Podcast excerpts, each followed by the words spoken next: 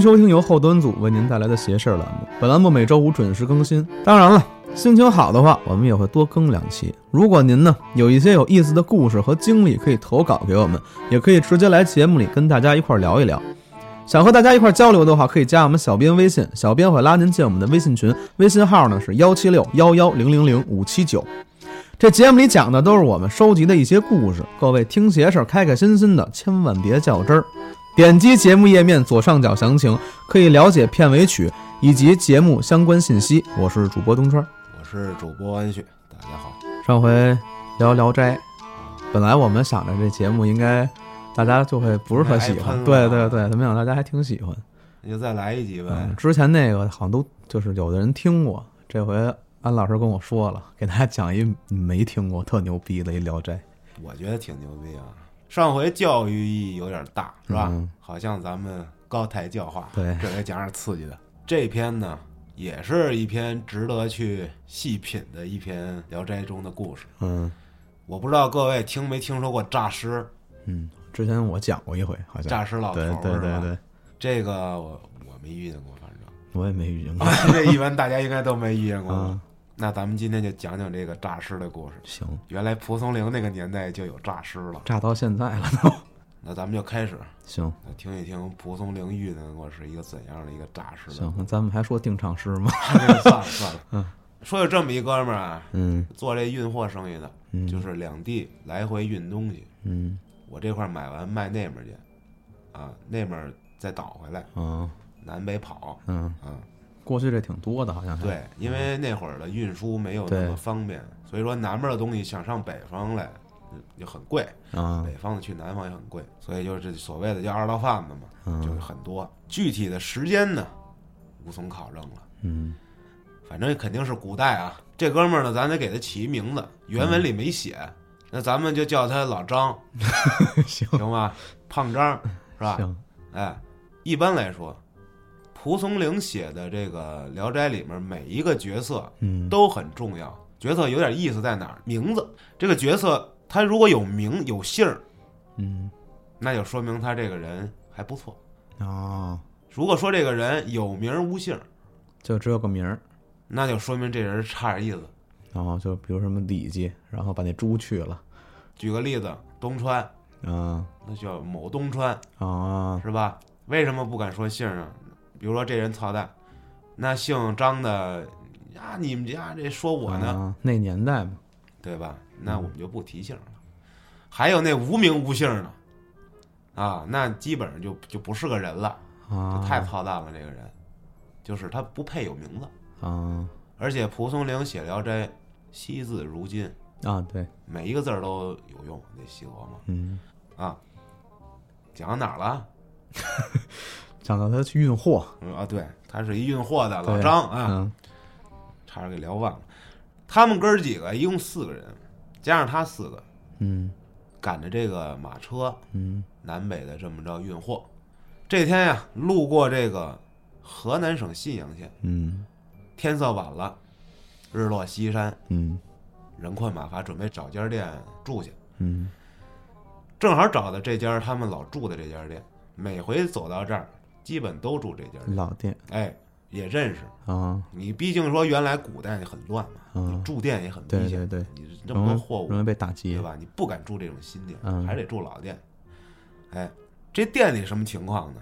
开这店的呀是一人俩，在这村儿嗯弄了一个专门供这个行商的人住宿的这么一个路边小店啊，啊，也不是那种大宾馆，啊，就是一小小毛尖儿，小标间儿啊，嗯这么的大通铺炕也有。哦哎，他们这地儿呢，离县城，拿现在话说五六公里，嗯不是很远。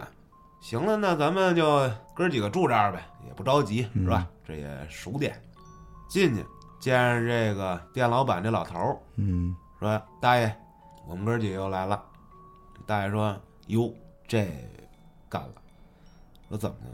今儿住满了。啊这老张说：“我们这不能再往前走了，天也晚了，是吧？嗯您想想办法，也老熟人了，是不是？”嗯这老头一想，咦，你别说，我这儿有一辙，嗯，但是呢，怕你们不敢去。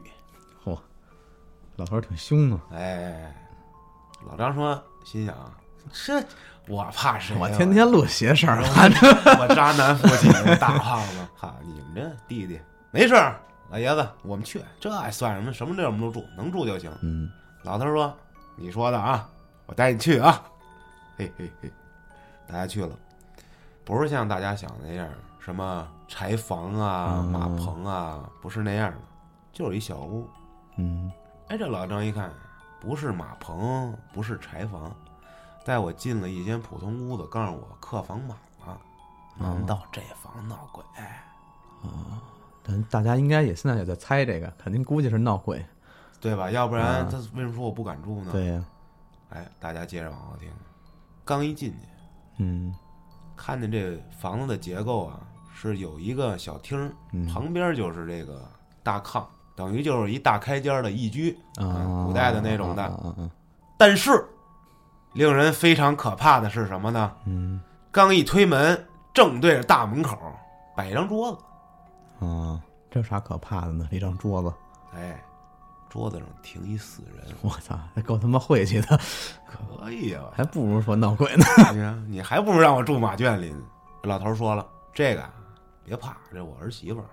嚯，女的还是个？啊，啊。刚倒头两天，嗯。我这让儿子出去买棺材还没回来呢，就先给他停在这儿。嗯。这个呢是他们两口子屋，嗯。就先停尸体了。你们要住就这儿，这一大炕够你们哥儿四个睡的。嗯哎，你们看看怎么着？老张一想，嗨能怎么着啊？这一死人，我们这四个棒小伙子，嗯嘉哥呀、郭哥呀，是吧，在一块儿呢，没事儿，招呼哥几个，怎么着？哥几个这行吗？这几位一听，哎，没事儿，咱们这壮火力，身强力壮，会八极拳，没事儿，就住下来了。老头说行，得了，那我给你们弄点吃的啊，你们晚上吃点东西就准备休息吧。嗯老头走了，这屋里呢，就剩下老张，跟他这仨兄弟，嗯，还有这死了这媳妇儿，那打麻将吧，多一个当裁判。这回再仔细一看呀，这儿媳妇儿也挺惨的，嗯躺在这个桌子上呢，身上就盖了一张一张挺大的一张纸被子，也嗯没有供个什么香火呀、贡品什么的。嗯这也可能太急了，家里头只有老头儿跟儿子，嗯。顾不过来，还有前面要生意要干，哎呀，心里也挺不是滋味儿的。这一家子也挺倒霉，嗯。年纪轻轻的这小子媳妇儿就死了。得了，吃点东西，休息休息，赶紧睡吧，嗯。明天还赶路呢。这几个棒小伙子，哎，躺在炕上并排，火力壮，睡凉炕，一沾枕头就着了。唯独这老张睡不着觉了，有点失眠，有点迷瞪，精神衰弱，可能写歌写写不出来，累。嗯正迷迷糊糊准备要睡着了的时候啊，嗯听着有动静，借着这一点的这月光嗯往这屋看，觉得这尸体在动，这有点。这老张虽然哈，也是棒小伙子也受不了这个呀，这这这，这时候还琢磨呢，嗯，好，这女尸啊起来了，我操坐起来了。我操，这老张一下就，哎呦我去，这也不敢吱声，一下就被掩住了。嗯就不敢说话了，就愣在那儿了。这跟大多数人受到惊吓的反应一瞬间是一样的，嗯就是愣在那儿，嗯躺在那儿没敢动。这尸体坐起来，翻开这纸被子，慢慢悠悠、慢慢悠悠起来了，我操，从这桌子上下来了。这老张眼瞅着嗯这女尸朝他们走过来了，借着这点亮光一看，哎呦，这女尸这脸啊，金黄色，金黄色土豪金，金脸，哎，这色儿有点儿解释不了啊，怎么这尸体不应该是煞白吗？啊对呀怎么，还有金色呀？脑袋上扎着一圈丝绸子，慢慢悠悠、慢慢悠悠冲他们走过来了。这老张装死，求生技能之一装死，啊，在狗熊面前装死，然后你就死的很对。惨，假装睡着了，眯着眼看，哎，这女尸没朝他过来，朝着最靠窗户边儿那大哥过去了，墙跟窗户 L 型，啊，床在 L 型那儿塞进去啊啊啊这样等于是一边是墙，一边是外面，脑袋嗯。大家都冲着外头，脚冲着墙。哦，这位女士就冲他们走。就，等于他们在女士的视角里，他们是一个一个一个在面前一个一个的脑袋，对，特别好。这老张一瞧，哟，朝着价格走过去了。这价格呵儿哈呵儿，咦，这酒真好喝，呃再来一杯。还正那睡着呢，就看着这女尸啊，嗯走到这小子面前，慢慢猫腰，嗯，冲这嘉哥脑袋门儿吹气儿，我操，就干这个，吹了三下。这老张当时想乐，嗯，这干嘛恶作剧？其实这而且根本没死，吓唬我们。挺无聊的吧你？还是不敢说话，嗯，吹了三口气儿，哎，往边上挪了一步，到郭哥这儿，照方抓药，吹气儿。这老张觉着不对，嗯就蹬他边上那哥们儿，嗯，边上那人伟哥，然后蹬两下，伟哥这干嘛呀？讨厌！啊，接着睡。嗯哎呦，这就在这时候，这女尸嗯走到这伟哥这儿来了，嗯，冲着伟哥吹气儿。老张一看，完了，马上到我了。马上到我了，咋办呢？急中生智，嗯想出一妙招，拿被子把头捂上。此地无银三百两，来这么一掩耳盗铃之法。这女尸啊，溜到他这儿来了，嗯，冲着他也吹三口气儿，还盖着被子呢。盖着被子。啊，老张就赶紧窝在被子里不敢动啊，嗯想着，哎呦，这不会这怎么着？一会儿就给我脑袋吹没了？感觉没动静了，听着那女生脚步声往回走，越来越远，嗯发现自己也没啥异样，嗯头发也没掉，摸摸自己脑袋还在，越来越远，越来越远，哎，停下了，上桌子声，嗯然后听见这纸嗯，嘎啦嘎啦嘎啦，给自己盖上了，又给自己盖上了，还还他妈挺保暖。操！不动了，没声了，这是什么情况啊？说这我想起他妈《大话西游》那黑山老妖了。啊、在屋里的 吸人精魄那那段那那挺吓人的。啊这个，你从外面看那个窗户纸那影子啊，啊越琢磨越害怕。行了，你回去了，那我跑呗。啊，这裸睡呀、对呀，赶紧就在被窝子里穿衣服吧。裤衩子去哪儿了？哎呦，早知道不整不不整这甲级睡眠了。哎呀，找上裤子，连衣服都没穿，光着脚，撒丫子就从屋里冲出去了。嗯哎呀妈呀！救命呀！不好了，炸死了！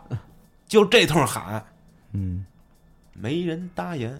我操，屋里那仨哥们儿肯定都睡死过去了。嗯啊，本来觉就沉，比老安还沉，还吹气儿还吹气儿也不行，那个那边上那踹都不行。嗯，但是奇怪的是，这院子里都没人出声，对呀，就这顿喊，还有住房呢。在这院子里跑，刚跑出到二道门，有声了，嗯，后边传来的声儿，我操，一回头，哎呦我的妈呀，追过来了，我操，金莲女，金莲，哎呀，这跑吧，赶紧就跑到这老头那屋里了，嗯砰砰砰拍门，大爷，救命啊！这你这儿媳妇儿跟跟我开玩笑，没声儿，再一回头，忽忽悠悠忽忽悠悠的，这马上追过来了。我操，哎呦，哎，不不不，不能管这么多了，赶紧接着跑，跑到大门，推门就出去了。嗯。哎呦，撒了丫子就跑，回头看就感觉这女尸吧，嗯，也没有说像那种她这样那种，奔跑哎，人家就轻挪着脚步，反正你怎么跑，她都跟得上你。哦，姜子牙哎，呦，这就太邪性了，这甩不掉了。这个，刚才说了，这村子离县城啊五六公里，嗯咱正常人跑步啊，嗯，跑五六公里用不了多长时间。那也挺远的，这是当然了，你后面要是跟一大老虎啊，那那肯定能跑过去了。对吧？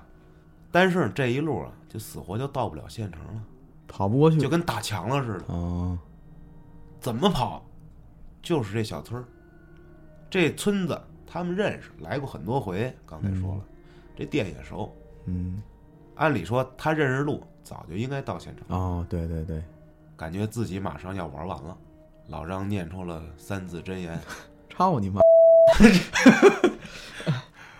这时候嗯听着，噔噔噔，有这么几声响，嗯，紧接着又噔噔噔，敲木鱼的声。哦，老张一想，行，这谁敲木鱼肯定是修道的，要么修佛的，有高人，赶紧循着声音就去了。嗯哎，看见一庙门，拍当当当，师傅救命啊，有鬼！但是呢，没人开门，木鱼声也不响了，哦，完了，绝望了。咱再说这庙里头啊，住着一老道，嗯道爷，戴一眼镜，斯斯文文的，哎，会写代码啊，啊，可能是敲代码出来的那声儿。啊编程 正编程呢。对，这道爷认为情况有点奇怪，嗯他也害怕。啊，谁去大半夜敲我门来？对呀有鬼！哎呦我的妈！那我更不能让你进来了。对呀，没敢开门，没放他进来。嗯，咱再说这老张，这时候无奈了，绝望了，来吧，恐惧到极点了，嗯那就是愤怒了。嗯我操你！你你咋地？你说咱俩怎么？你想怎么着？整死我你来！光着脚丫子，光着膀子，女尸一步步逼近。嗯，突然看见庙门口有一棵大白杨，树，两个人抱才能抱过来，那么粗，很多年了，那一看就。嗯这老张又使一妙招，嗯，你不追我吗？我躲树后头，我绕，我绕大树，我学童林，哎，我柳叶棉丝八卦掌，我绕大树。你追我，我就绕着这树转呗。嗯哎，你反方向，那我我也反方向。哎，看咱俩能怎么的？就这么开始转开了。嗯，这时候就看这树，两团旋风，飞沙走石，都有功夫啊。这女尸越来越生气，能看出来为什么呀？逮不着你，出声了，就那种咪咪，啊，生气了。这老张一看，行了，吼上了都，我看今天能咋地？你你没有智商，你要是转着转着，你突然停那儿，我不就撞你身上了吗？笨蛋！哎，这女尸也绝，嗯我不是转着逮不着你吗？嗯他啪，两只手把这树给抱住了，嗯，想够到后边这老张去。我操，这老张嗯差点就让他给叨着了，嗯加上刚才跑半天，然后又施展了一趟这绕大树的功夫，加上再这么一下，血压一下上来了。嗯，哎呦我的妈呀！过去了，晕过去了，晕过去了。我操，咱再说这庙里这老道啊，嗯这老道听着庙外面刚才肉肉肉飞沙走石，哎，现在没声了，这俩人分胜负了吧？偷摸的把庙门打开，嗯往外瞄，一瞅，哟，这这小子干嘛呢？光着膀子，没穿鞋，嗯躺在树底下。哟，那怎么还立一个？哎呦，一女的，抱着这大树不动。哦，这这这干嘛呢？这是俩人玩什么游戏呢？这 那先救人嘛，嗯打开庙门，把这老张背到庙里去了，嗯，一搭脉搏，这人马上奄奄一息了。高血压了，赶紧，那就施展这道家绝学吧，嗯人工呼吸。哎，给老张救了。这时候啊，天儿已经亮了，嗯鸡叫了。这老张也醒了，啊跟那儿，哎呦，这么一弄，哎呀，刚缓过来。嗯这道士呢，推开门，再往外瞅，这女尸还跟那儿抱着大树，我操，这干嘛呢？这女的，这是不是练什么绝世武功？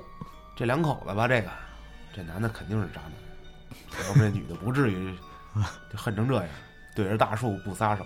没有安全感。那怎么办？打电话报警呗。嗯这县官儿带着衙役就来了，嗯一看，哟，这可新鲜了。这女尸嗯直挺挺的抱着这棵树，嗯。七八个衙役拉不下来，手直接插在树里去了，手指头。我操，拔不出来，又叫了好些人一通使劲，这才给拔下来。老张也醒了，嗯。跟这县官一说：“哎呦，您可不知道，昨天晚是这么这么这么这么一回事儿，把我刚才说的又讲了一遍，嗯。没人信。”那县官说：“行，那咱要先回你住那店那儿看看去吧。”嗯到了那店那儿，跟这老头儿店主人一打听，老头儿也刚醒，嗯告诉你们家是不是死人了？呃，是啊，我这儿媳妇儿刚没，看看这是不是？一指，哟，怎么给搭出来了？哟，这这这怎么这这手还这是啥啥动作？这是？这牙一看，那就是这儿了，嗯让这老张带路，去他们晚上住那屋子看看。嗯这一进去就看见这迎门这桌子了，上面散落的这个纸被子，嗯，没人，那是没人，是要有人更麻烦了。报数去了。那看看嘉哥、郭哥他们呗，嗯，一摸全死了。我操，哎呦，这一下就老百姓惊了，这张大妈李大婶就可就传开了。啊，哎呀，这昨天晚上这老头子他们家诈尸了，儿媳妇起来了，闹鬼了，传开了。嗯这县官呢，人不错啊，是一好县官，姓安。就跟老张说：“哎呀，你这事儿吧，我也没法考究。嗯你说的这些吧，怎么能让人信呢？你得拿出点证据来呀。嗯你说这女尸她又是怎么跑到这儿来呢？嗨，这些也真的没法解释了。你这也是死里逃生。嗯行了，那这事儿啊，就尽量这么赶紧就给他压下来吧。嗯老张心里难受啊，嗯，兄弟都死了。兄弟没了，我这哥哥们呐，就剩我一个了。哥四个一块儿从家里出来的，那他妈的，我我一个人回去，我怎么跟父老乡亲们交代呀？嗯我怎么跟老百姓说呀？我说哥四个一块儿出去，遇着一具女尸诈尸，然后给他，我怎么没事儿啊？他们仨死了，我活下来了，女尸吃饱了。谁信呢？那肯定我成罪人了。嗯这县官老安说：“我给你出一辙吧，嗯我呢，给你开一证明信，上面写着老张跟这件事儿没关系，他是受害者。这哥仨死因不明，嗯摁上这后端组的大张。哎，你拿着这个回到村里，有人问你就把这拿出来，好使，嗯让他们不信找我来，我出的证明。你呢，这也遇上这这档子事儿，看你写那歌也不错，哎，太可怜了，给人拿了五百万两银子，没没那么多，给人拿了点碎银子，还这么骗自己不太好。回去吧。这老张就回家了。嗯这件事儿呢，就完了。这故事说到这儿呢，大家可能也一脸疑惑，嗯感觉有点有头没尾的啊。其实这故事里有很多点，咱们得去深抠。咱先说说这个，为什么这女尸刚死，什么也没怎么着就诈尸了呢？它是有原因的吧？嗯因为什么呢？咱们可以遐想一下，设想一下，你觉得是因为什么？死的冤。哎，有可能是，你像他儿子出去买棺材，买一天也没买回来没准儿儿子跑了呢。啊。对，没准儿。这女的死因有问题，嗯，对不对？这是一个疑点。还金脸儿，还金脸儿。哎，为什么？对，呼的屎有可能是中毒，啊。对对吧？对对还一个，停尸没有停自己屋子里的吧？对呀。你停到自己的屋子里，我这刚死啊，就把我床给占了，啊来四个小子，啊。你要长得跟老安一样帅，什么意思啊？对不对？而且你还不给我供上点东西，嗯就给我一破纸被子。咱再往深了说说啊，蒲松龄当时的想法是什么呢？揣测一下啊，当时的时代女性地位很低呀、嗯，对？吧？对。有可能这女性在村子里一辈子就是干活、生孩子、带孩子，这就是她可能就是她全部人生了。嗯就是很不被重视。那这到最后死了，给我扔到自己这屋子里，我刚死，我这老公公就能叫客人去住我这床去，嗯，那这也就暗示着说明了，不在乎这人，马上他爷们也可以重新娶，啊对，在我，这原来的床上待着了，嗯，那谁不凹头啊？对吧？我操，这他妈居然还是个女权故事，我是这么想的啊。嗯咱再往后聊啊，具体说这女尸一系列诡异的动作，我就不知道了，可能就想弄死你们，我有怨气。嗯，对吧逮着人我就卸你身上了，哎，这道士就有点不地道。嗯你要一开始让老张进去，不至于的，嗯可能修行不是特高。嗯最后说这老张嗯回家的事儿，嗯，这事儿细思极恐。具体蒲松龄老先生是怎么想的，我不知道。反正我是这么想的，我给大家说说。咱们把这件事儿想成阴谋论。我是老张，我先把这仨人弄死，我再扛着这尸体弄到大树那儿，哎然后我再买通这县官，给我开证明信，我风风光光我就回家了。我还是英雄，啊，有可能吗？当然了，我觉得应该不会像我这么想的。他应该是没那么那啥，对对对。但是像那个时候，我觉得这种事挺多的，你说除了老张，当时谁见着女诈尸了？对呀，道士都没见着吧？嗯他只见这女的报数。对，那传来传去，见着的不都死了吗？嗯活人嘴里说出来的，那只有他是目击证人，对，他还是当事人。发现了吧？是不是有点细思极恐？这就是这个故事细品的地方。当然了，还有很多这个东西，评论区里大家可以嗯讨论一下。对，关于这个所谓的诈尸啊，这《鬼吹灯》里啊，什么写过很多各种诈尸的方法，各种诗，啊什么这个那个太多了。大家对这一块要是感兴趣，去找巴畅老师聊一聊啊。那今天咱们这段《聊斋》就讲到这儿。行，喜欢这期节目的朋友们啊，记得评论区里多多讨论和留言，对，咱们聊聊更多的结果是为什么炸的是，或者是还有什么大家没想到的点，对对脑洞大开一下。对对对，哎，那咱们就下期再见下，期再见。拜拜。我整夜都无眠，因为我获得了自由。我每天都不习惯，因为我失去了爱人。每间宾馆都爆满，终于找到借口去发泄发泄。那么多人有多孤单，该走的走，剩下的都结婚吧。我去你妈的爱情！我想要的是自由，我他妈的好难受。我想找一个女朋友，她叫着，她笑着，她闹着，她美着呢，她又叫着，她笑着，她闹着，她美着呢。